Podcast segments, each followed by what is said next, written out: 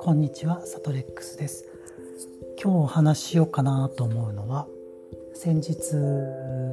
沼田和也さんという牧師さんの講演会に参加した時のことを印象を語ろうかなと思います。この沼田和也さんという方はですねあのプロテスタントの牧師の方ででご自身のですねこう大変だった体験談をもとにして本を書かれてで活動されている方なんですけど今は東京のね王子北教会というどうもあの小さい教会だっていうお話なんですけどそこで伝道をされているというような方ででで本3冊出されてるんですね「牧師閉鎖病棟に入る」っていうのと「えーとね、町の牧師祈りと言葉」だったかなっていう2冊目とでと最近出た3冊目が「えーと、弱音を吐く練習」っていう本なんですね。でこの「弱音を吐く練習の」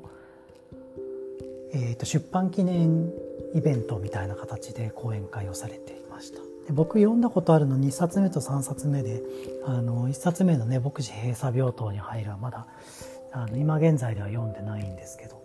また後ほど読みたいなと思ってます。でこの方のね特徴というか持ち味っていうのがこう徹底的にご自身のね弱さと向き合っていらっしゃるその絶対かっこつけないしあの激怒した時の話であったりあの他の人とご自身を比べて嫉妬してしまう話だったりそういう、ね、弱い部分かっこ悪い部分っていうのをこう格好をつけずにさらけ出すみたいなところに何て言うかね強さを感じるんですよね。弱いから強いみたいなそういう何て言うのかな矛盾しているようでこう世界の二律背反をこうぴったり体現するみたいなそういう尊さがあるのかなと思って本を読んでるしお話をお聞きしています。本当にねそのあの講演会の最後にこう質問コーナーみたいなのがあったんでその時にもお話ししたんですけど自分がもしね本を書くとしたらそんなにかっこ悪い部分をこう世の中に公開して書けないですよね。なんか自分のね親戚にはこれ読まれたくないなとかそういうのあると思うんですよ。でもねそこ怖いけど書くっておっしゃってたんですよね。やっぱすごいなって真似できないなって思うがありますありました。でその講演会の後でねちょっとあの会場にまだ時間の余裕があるっていうことで何人かこう椅子を椅子で周りにあのその沼田さんの周りをちょっと囲んであの雑談をしてたんですけどすごくねやっぱ紳士だなって思ってましたね。そうとてもね得難いいい時間でしたまた改めてね教会であの今度教会行きますよって言った人々のほとんどは来ないっておっしゃってたのでなかなか自分もね教会行きますよって言えないんですけど。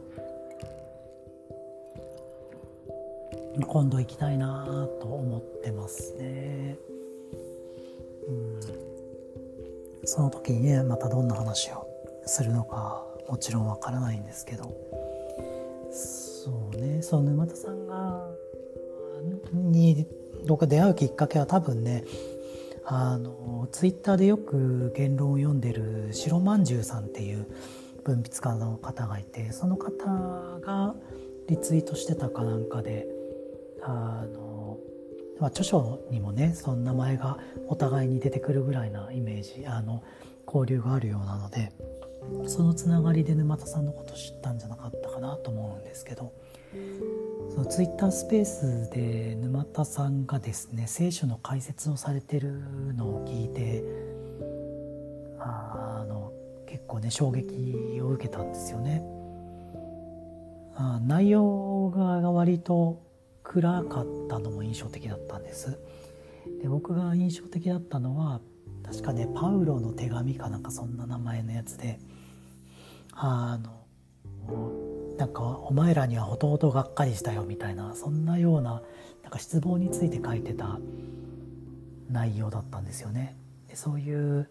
あの聖書には希望の側面だけじゃなくてそういうがっかりしたみたいな話もあるんだよって確か話だったのとあともう一つはですね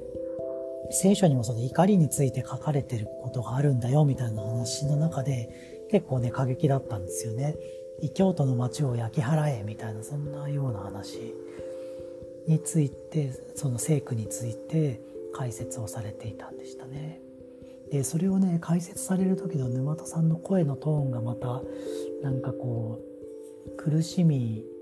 を背負って絞り出すようにあのノコギリが木を切るような感じのあのこう苦しそうにギシギシっとした声で話されてたような気がしてそれもまたね印象的だったんですよね。で僕の中で割とその同じ空間で直接お話を聞くっていうのがすごく大事なところがあってでそれを一回やると次からねあのお話とか録音音声を聞いてもイメージが鮮明になるんですよねそれまでより。なのでこれからはしばらくねその沼田さんのあのお話もツイッタースペースタイミングが合わなくて聞けてないんですけどまたね聞けるタイミングがあったら今までよりももっと精密にあの姿をイメージしながら聞けるなと思ってしめしめと思っています。まあ、それよりも何よりもまたあの教会にねお邪魔できる機会があったり講演会またお聞きできる機会があればまた直接お話できたら嬉しいなと思っていたりします。え皆さんもこの人あの、好きだなとか、この人の文章いいなと思っている人がいたら、ぜひ直接会いに行けるタイミングを逃さずに、その人のエネルギーを浴びに行くことをお勧めします。今日はお付き合いいただいてありがとうございました。またお会いしましょう。ではまたね。愛してるぜ。